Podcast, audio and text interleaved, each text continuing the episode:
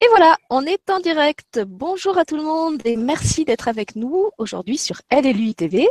Laisse pousser tes ailes, fais briller ton soleil. Pour l'émission d'aujourd'hui, comme vous pouvez le voir, j'ai une coiffure très spéciale. C'est en l'honneur de mon invité qui est, comme vous allez le découvrir, une femme haute en couleur, au propre comme au figuré. Et c'est en son honneur que j'ai réalisé cette magnifique coiffure ananas multicolore parce qu'aujourd'hui je reçois Marie Guiboin qui est pleine de couleurs et qui a commencé sa vie comme coiffeuse. Bonjour Marie et merci aujourd'hui. Bonjour Sylvie, je trouve que tu es merveilleusement bien coiffée, j'adore. c'est pas toi qui me l'as fait, mais euh, j'ai fait de mon mieux avec, euh, avec euh, ce que j'avais comme matériel et la coiffeuse que je me suis improvisée moi-même. Donc voilà. C'est très bien, moi j'adore, j'adhère totalement. voilà, et puis comme Marie est une fille complètement déjantée et que je le suis aussi, on avait envie de faire une entrée en matière euh, pas, pas classique, pas traditionnelle. Euh, et donc, on, commence l'émission avec ce look, euh, ce look déjanté. Je crois que ça nous correspond très bien. Ouais, ça nous va bien. Alors, ben, peut-être on peut partir de là, Marie, quand on a préparé, parce qu'on a quand même un minimum préparé ton émission, même si on a beaucoup rigolé. Euh, tu m'avais raconté que dans ta première vie, tu étais coiffeuse. Et aujourd'hui, tu fais quelque chose qui n'a plus rien à voir avec ce métier, même si on voit que tu apportes toujours un soin particulier euh, à ton look capillaire. Et peut-être tu peux commencer par nous. Peut-être tu peux commencer par nous raconter en quelques mots comment de coiffeuse on devient photographe, euh, artiste, euh, enfin tout ce que tu fais maintenant. Alors, comment on fait? Bah, on change. Non, c'est pas si simple. Euh, je, synthétise dans mon cerveau parce que bon, c'est très compliqué pour Sylvie et moi. C'est un vrai défi que nous faisons là de parler 30 minutes. Hein. Euh, comment on fait pour devenir pour euh, partir de la coiffure? Bah déjà on se casse. Non. En fait, euh, à la base, moi j'étais super timide. J'étais... Ça se voit, hein ça se voit. Oui, bien sûr, ça se, ça se voit complètement. Hein. Je vais te dire un truc, à la base, moi j'étais aussi une fille super timide. C'est vrai, toi aussi Moi, j'étais le genre de fille, quand on me faisait faire un exposé en classe, je devenais rouge comme une tomate. Hein. Ah, moi aussi. Je, perdais tous mes moyens, c'était terrible. Donc déjà, s'il y a des timides qui nous écoutent, vous voyez, tout est possible. Voilà, on peut être timide et finir déjanté. Et même animatrice TV. Donc bon, bah, j'étais hyper timide, je pense pas. Puis moi, moi j'étais un peu, euh, on va dire, euh, comment on dit, pas novice, mais un peu euh, genre, je savais pas que là, on pouvait, on pouvait vivre de, la photographie, par exemple. Je savais même pas que photographe c'était un métier, mais j'étais vraiment, je vais pas dire au ras des pâquerettes, mais je, n'avais pas cette conscience-là en tout cas. Et donc, je suis entrée dans la coiffure, malgré qu'on a voulu me mettre à l'école dans un bureau, mais je voulais faire coiffeuse. Pourquoi Je n'en sais rien, vous pouvez me poser la question, je ne sais pas. Peut-être parce que c'était, je voyais ma maman se couper les cheveux elle-même, et c'est aussi ma maman qui me coupait les cheveux, parce qu'on était une grande famille, donc on n'allait pas chez le coiffeur en fait, pour des raisons financières principalement. Donc peut-être que c'est ça dans mon inconscient qui a travaillé, qui a fait que j'étais coiffeuse. Et euh, donc j'étais coiffeuse pendant 10 ans. Et euh, et en fait, au bout de bah, bah moi, j'ai été prof pendant 10 ans. Ah Donc, bah on, a changé de vie. on a changé de vie au même moment. Donc, tu étais coiffeuse. Et puis, comment tu es sortie du salon de coiffure? Alors, comment je suis sortie du salon de coiffure? Bah, En fait, je commençais à tourner en rond. J'en avais un peu marre d'être enfermée dans ces, entre ces quatre murs. Ça, ça devenait un peu oppressant. Et euh, j'avais envie d'autre chose. J'avais envie. Euh, ce qui m'a euh, fait switcher, en fait, vraiment, je pense que c'est quand je suis partie en voyage. Euh, je suis partie en voyage pendant trois semaines euh, en France, dans les montagnes, toute seule, sans téléphone, sans internet, sans rien. Et je pense que c'est là que je me suis dit, mais en fait, je peux faire tout ce que je veux.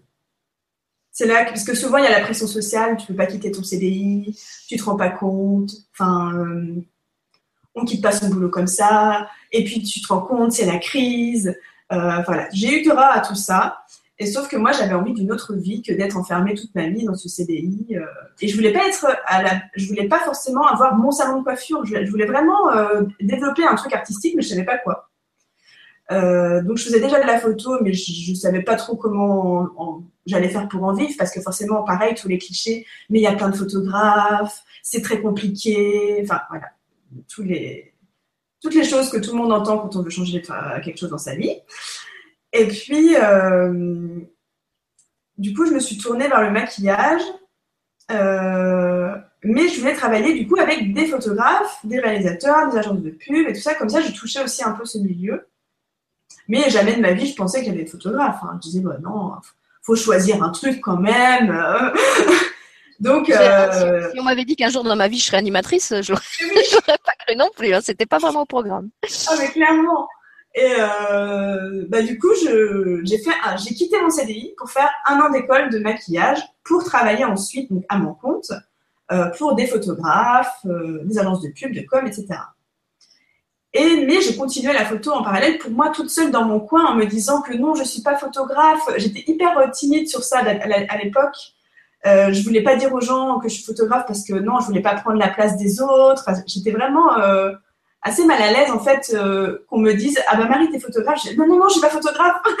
je me souviens. Je ne pas légitime en fait. C'est ça. Je me sentais pas du tout légitime parce que j'avais pas fait d'études, parce que j'avais appris toute seule.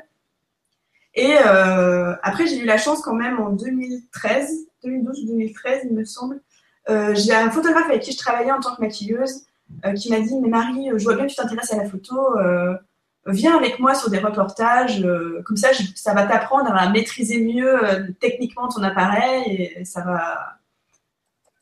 Voilà, donc il a fait ça de bon cœur. Donc de temps en temps, j'allais l'aider et tout ça, et j'allais faire des photos. Et l'année d'après, j'ai eu mon premier contrat photo payé, alors que je ne communiquais pas du tout sur la photo. Hein. Je disais rien à personne, et c'est quelqu'un qui m'avait vu justement en tant qu'assistante l'année d'avant.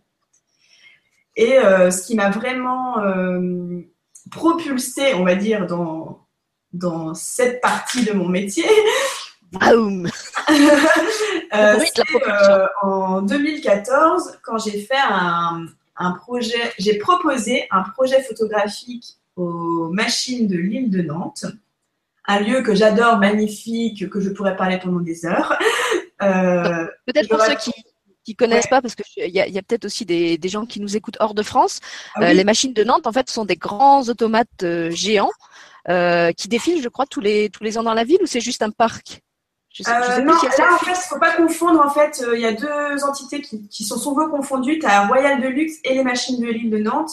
Alors, Royal Deluxe, c'est une compagnie qui voyage un peu partout dans le monde avec des marionnettes géantes et tout ça. Donc là, c'était pas pour eux que j'ai travaillé, c'était pour les machines de l'île de Nantes qui ont déjà travaillé pour Al Deluxe auparavant. C'est pour ça qu'il y a une. Ah, d'accord, il y a un amalgame. amalgame, en fait.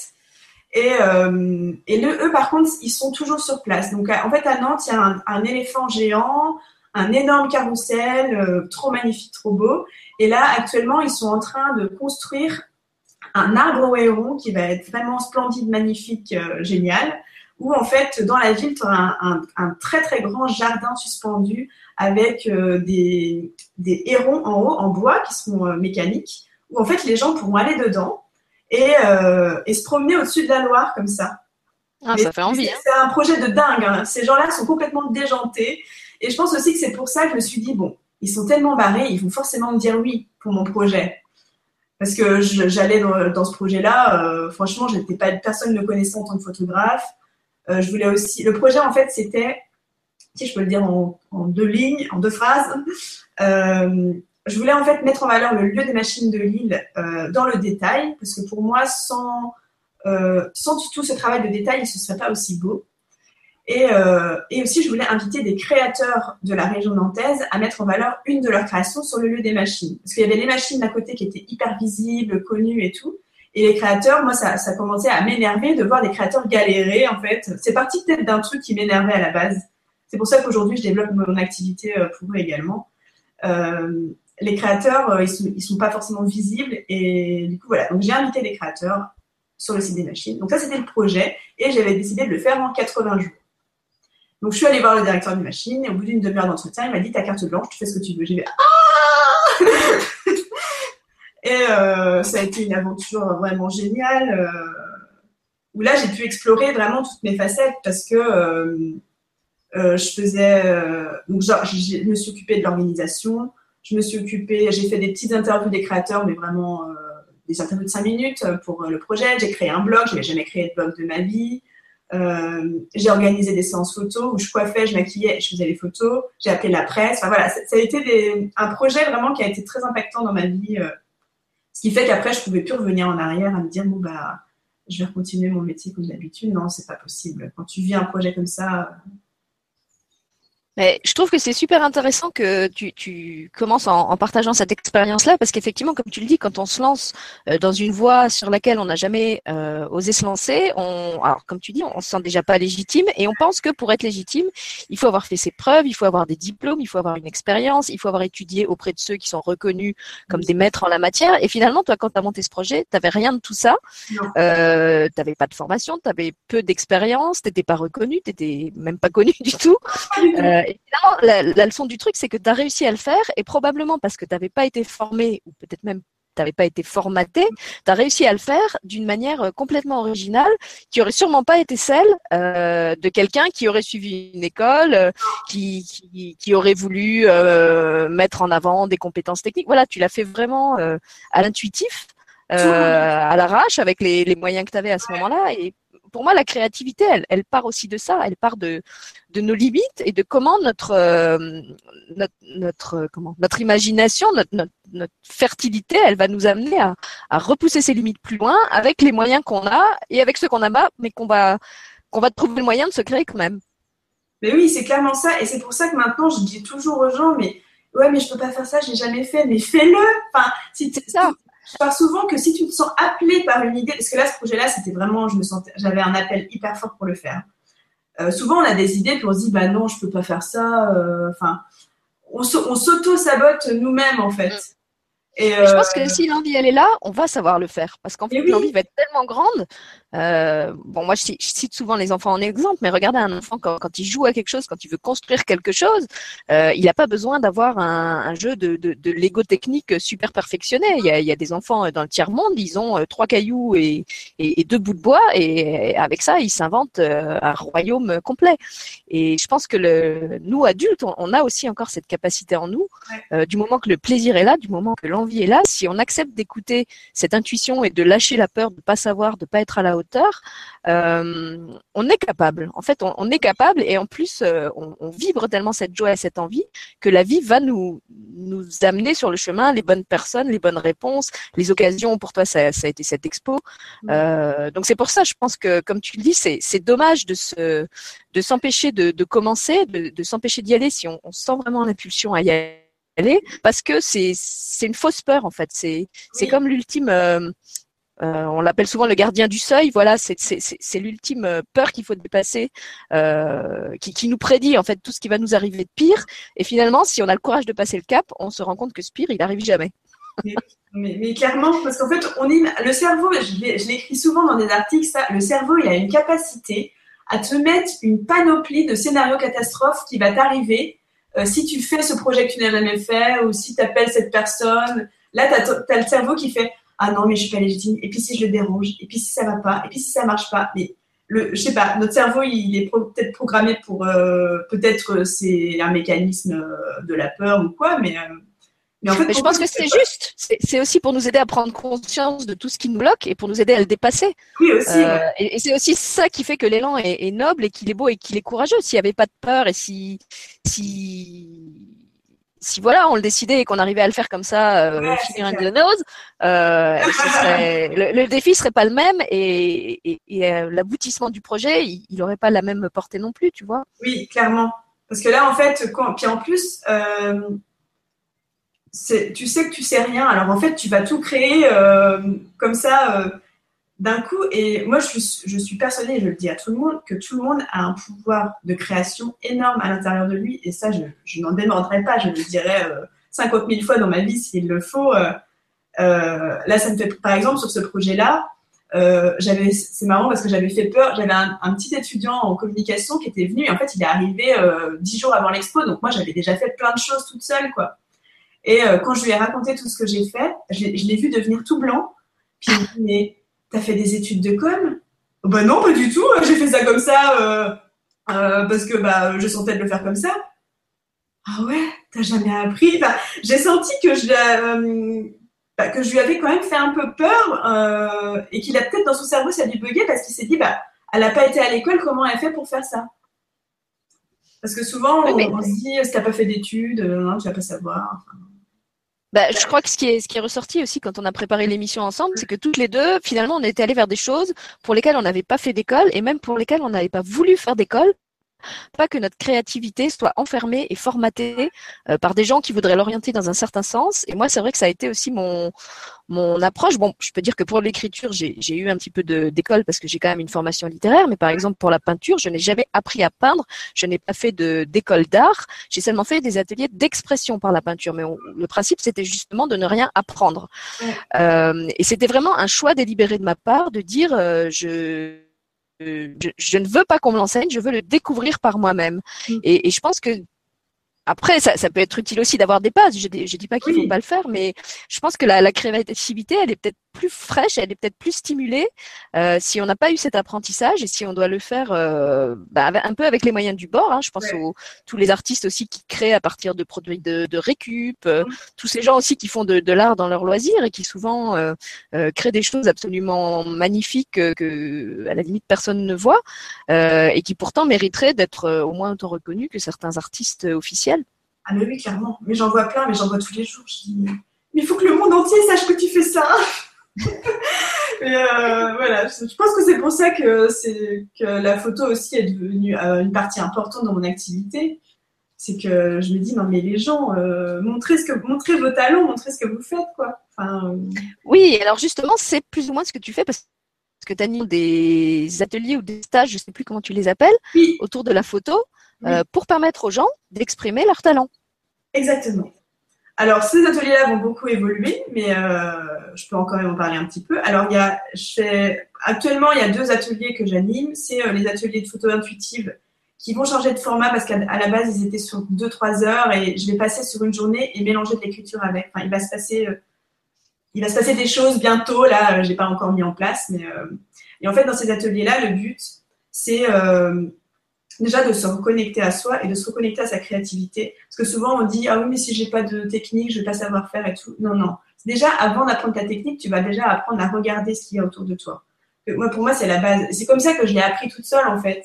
C'est en regardant. parce que la technique, à la limite, elle, peut bloquer. Au, contraire, elle, peut bloquer cette spontanéité. Alors, pareil, moi, j'avais parmi les gens qui peignaient à l'atelier de peinture, euh, ceux qui auraient pu être finalement les plus les plus avantagés, les plus doués parce qu'ils avaient une formation, c'était quelquefois ceux qui étaient les plus bloqués, justement parce qu'ils étaient euh, euh, encombrés de tellement de connaissances sur la gamme chromatique, les couleurs qui étaient censées aller ensemble, euh, la perspective, les proportions qu'on devait respecter.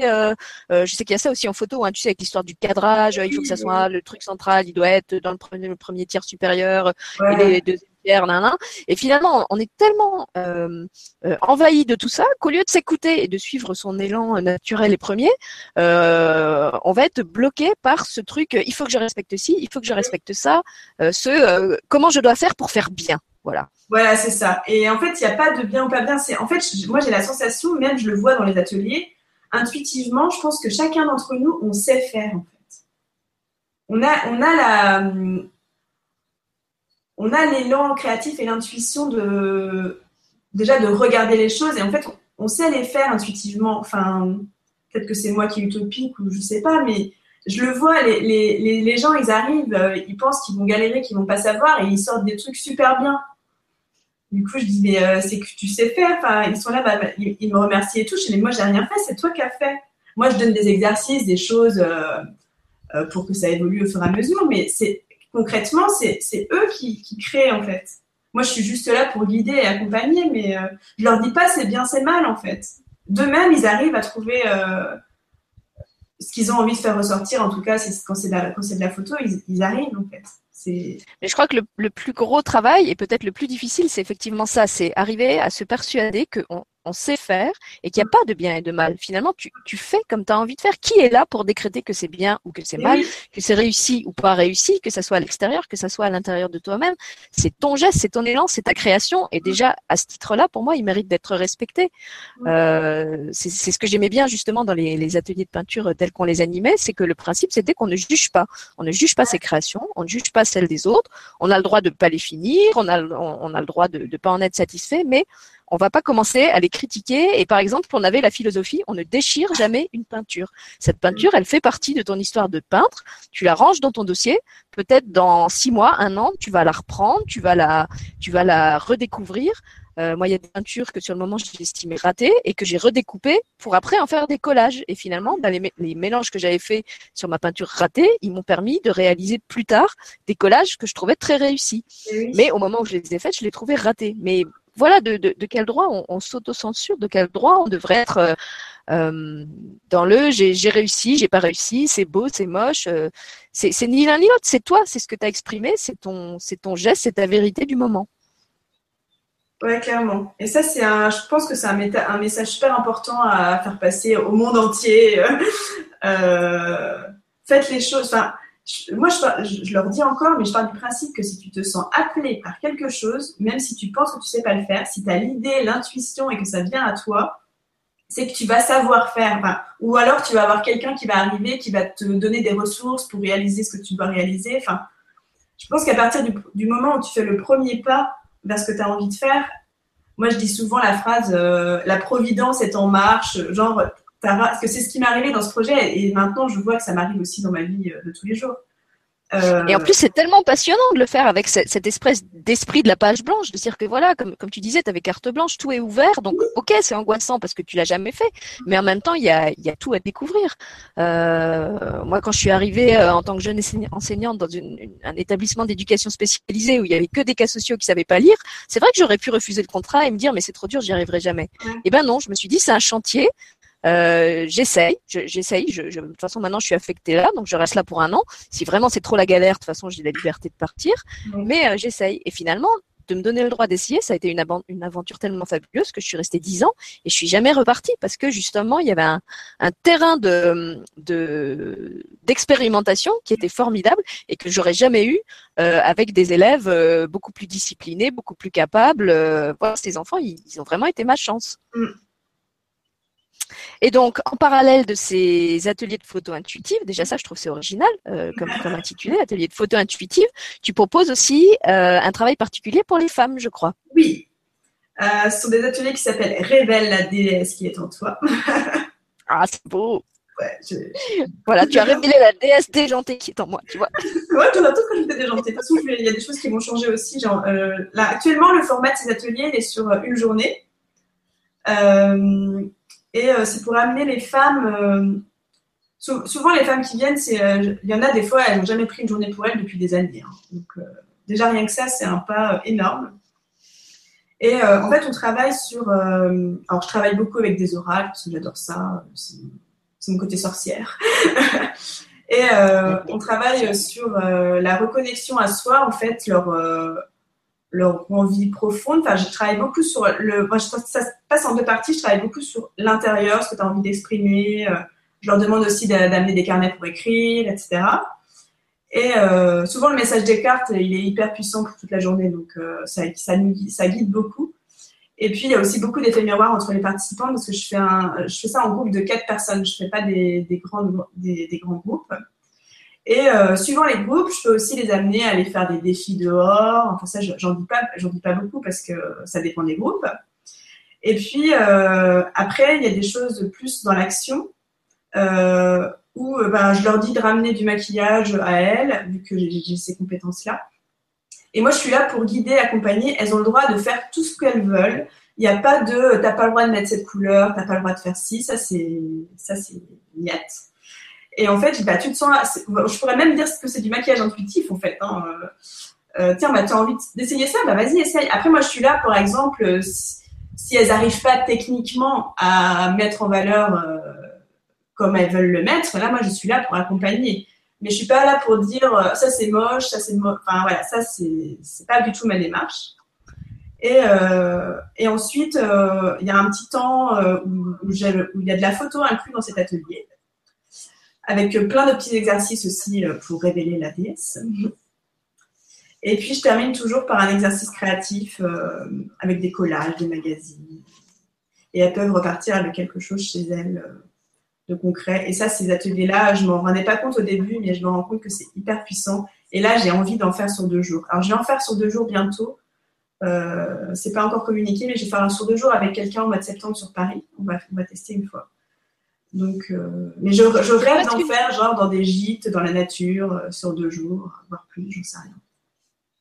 En t'écoutant, je me dis que c'est presque une forme d'art-thérapie aussi ce que tu proposes, parce qu'il y a à la fois un travail artistique, mais il y a, un travail sur soi, sur le rapport à soi, sur l'estime de soi, sur euh, euh, être capable de d'oser, oser exprimer qui on est, oser voir sa beauté. Euh, c'est pas un, voilà, pour moi c'est pas qu'un travail esthétique en fait. Non, pas du tout. Il y a vraiment toute une démarche. Mais alors moi, je me, me qualifierais jamais d'art-thérapeute parce que bon, je ne suis pas diplômée de, cette chose. Oui, mais justement, c'est peut-être toujours ce fameux truc dont on parlait au début, ce truc de légitimité. Mm. Et alors, euh, bah, dans la série euh, L'univers fait bien les choses, pour ceux qui ne croiraient pas que la magie marche, mm. pendant qu'on a lancé le cornet surprise euh, de Marie, il y a quelqu'un qui s'est connecté sur le chat et je vais te lire ce qu'elle nous écrit parce que justement, c'est tout à fait ça. Donc, c'est Taya qui est actuellement en train d'écouter l'émission et qui nous met magnifique synchronicité, trois points d'exclamation, la légitimité, voilà ce que je recherche, où la trouver? Ah, et ben, c'est exactement ce qu'on est en train de toi en fait. Euh, moi, bah, pour moi, ça, ça c'est ma réponse. Après, elle n'est pas universelle, mais voilà, ce que je pense en tout cas, c'est que euh, la légitimité, c'est toi, c'est d'abord à toi de te la donner. Il faut pas la chercher à l'extérieur. Faut pas que que quelqu'un dise euh, ah oui bon maintenant tu as le droit de faire ça par exemple. Mais euh, sinon moi je serais, je serais pas en train de faire ce que je fais aujourd'hui. Hein. Moi, la légitimité, je l'ai trouvée le jour où euh, où je me suis dit ok j'ai le droit de le faire mais c'est moi qui me la suis donnée toute seule, en fait.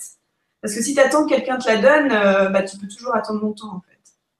C'est ça, moi je suis entièrement d'accord. Je pense que les... t'en penses, Sylvie, mais. Euh, non, bah pareil. je pense que le, le, le parlait tout à l'heure des, des, rois et des reines. Je pense que on est le souverain de son propre royaume et que les permissions, les droits, euh, c'est nous, c'est nous qui faisons les lois. En fait, c'est nous qui sommes responsables de ce qu'on permet ou ce qu'on permet pas. Et effectivement, tant qu'on ne se le permet pas à l'intérieur de soi, euh, souvent ça va pas se manifester à l'extérieur. C'est-à-dire que si je pense que je suis pas légitime, eh ben je vais euh, souvent attirer à moi des personnes qui vont me critiquer, qui vont essayer de me décourager euh, ce que je veux faire. Alors qu'au contraire, si je me donne le droit de me dire bon ben, je vais peut-être pas le faire comme l'aurait fait quelqu'un euh, qui serait mieux formé que moi, euh, mais j'essaye et c'est à ce moment-là que, comme tu disais, il y a la, la providence qui se met en marche et, et, qui en plus va justement nous permettre de le faire d'une manière totalement unique, personnelle et originale, euh, ce qui ressort complètement dans ton projet et dans ce que tu as raconté, et qui du coup est beaucoup plus, euh, enfin de mon point de vue, beaucoup plus novateur et, et beaucoup plus euh, riche euh, que cette espèce de, de truc stéréotypé euh, qu'aurait pu produire quelqu'un qui est, qui est passé par une école et qui va le faire avec un avec un référentiel et avec un cadre bien précis. Mm. Donc, encore une fois, euh, si vous avez une envie, si vous avez une passion, écoutez-vous. Vous n'êtes pas obligé de vous lancer tout de suite dedans dans un, comment dire, de, de façon professionnelle, de, de, lâcher complètement votre métier alimentaire. Euh, il y a beaucoup de, de, gens qui démarrent euh, dans autre chose, euh, en parallèle, à titre de loisir, en se mettant à mi-temps. Euh, voilà, on n'est pas obligé non plus de, de faire le grand plongeon et, et de se mettre en danger. Mais euh, comme disait Marie, faites faites le premier pas et, essayez de vous, vous, accorder au moins une part de la tarte et peut-être que vous aurez tout le gâteau. Ouais. c'est la, gourmande, c'est la gourmande qui parle. Ça doit être parce que midi approche. ok, donc à part les, les, stages et ce que tu proposes là pour les femmes, est-ce qu'il y a encore un autre aspect de ton travail qu'on aurait oublié d'évoquer, Marie? Ah bah oui. Parce que je vois que le, temps tourne et qu'on est déjà presque au bout de 30 minutes. Bah oui, ça y est, on va, on va le dépasser. Il ne faut pas qu'on le dépasse. Alors, en résumé, euh, je propose aussi des séances photos euh, pour euh, euh, les professionnels et ouais, principalement pour les professionnels, mais je me rends compte que le, sujet de la femme revient beaucoup. Donc, il y aura peut-être aussi des révèles la déesse qui est ton toi sur une journée que pour les femmes, toutes seules en individuel. Voilà. Je propose des séances en individuel où, alors je vais dire que je vais résumer en, en trois fois. Soit du portrait où je donne plein d'exercices, même que les gens qui me disent je suis pas photogénique, je suis pas bien en photo, nan, nan, ça c'est euh, euh taisez-vous et venez euh, faire une séance avec moi. aussi, ce que j'adore faire, c'est être en immersion dans les univers des artistes, des professionnels du bien-être. moi, j'aime bien photographier les gestes de travail et le processus de création. Ça, c'est je kiffe totalement parce que je trouve que ça donne de la valeur aussi à ce que la personne crée et à ce que la personne transmet. Ça, c'est très important pour moi. Et il y a ce que j'appelle aussi la mise en scène. J'aime bien aussi mettre en scène par exemple, des créations. Moi, j'aime, moi, c'est pas mon truc de mettre en scène une création genre sur un fond blanc tout uni. Enfin, il y en a qui font très bien. Moi, je fais pas ça. Euh, par exemple, je donne souvent comme exemple une photo que j'ai faite pour une créatrice qui fait des imperméables. Et eh ben, euh, c'était à Nantes, donc j'ai une photo de, sa création. Elle se fait arroser par l'éléphant. Enfin, j'aime bien mettre en scène dans un autre contexte euh, les créations de, de, personnes qui créent. là dernièrement, j'ai fait des photos pour Mathilde une jeune femme qui est dans le bien-être et qui aide aussi les femmes et qui est vraiment formidable, que vous allez voir bientôt les photos. Ben, on a mis en scène ses produits avec elle, euh, d'une manière un peu plus euh, ludique que juste un fond blanc. Euh. Donc ça, vraiment, c'est quelque chose que j'adore. Et là, je viens de lancer, euh, j'ai pas vraiment lancé, donc je l'annonce là, un accompagnement intensif en fait en individuel, donc sur trois, sur trois heures. Alors soit trois heures d'un coup, soit réparti sur une semaine, pour inviter les gens à oser en fait. Parce que je me dis, mais les gens. ben voilà, on est pile dans le thème. donc, je ne l'ai pas mis sur mon site, je ne l'ai pas annoncé, je suis en train de le tester en, tout cas, en ce moment avec des personnes. Donc, euh, voilà, il va être annoncé. voilà, je l'annonce aujourd'hui. Voilà. Pour dire aux gens, mais osez. Voilà, bah, en fait, tu mets en pratique ce que tu dis, c'est-à-dire que tu oses, euh, même si c'est pas encore complètement abouti, même si c'est pas complètement annoncé, tu, tu oses en parler.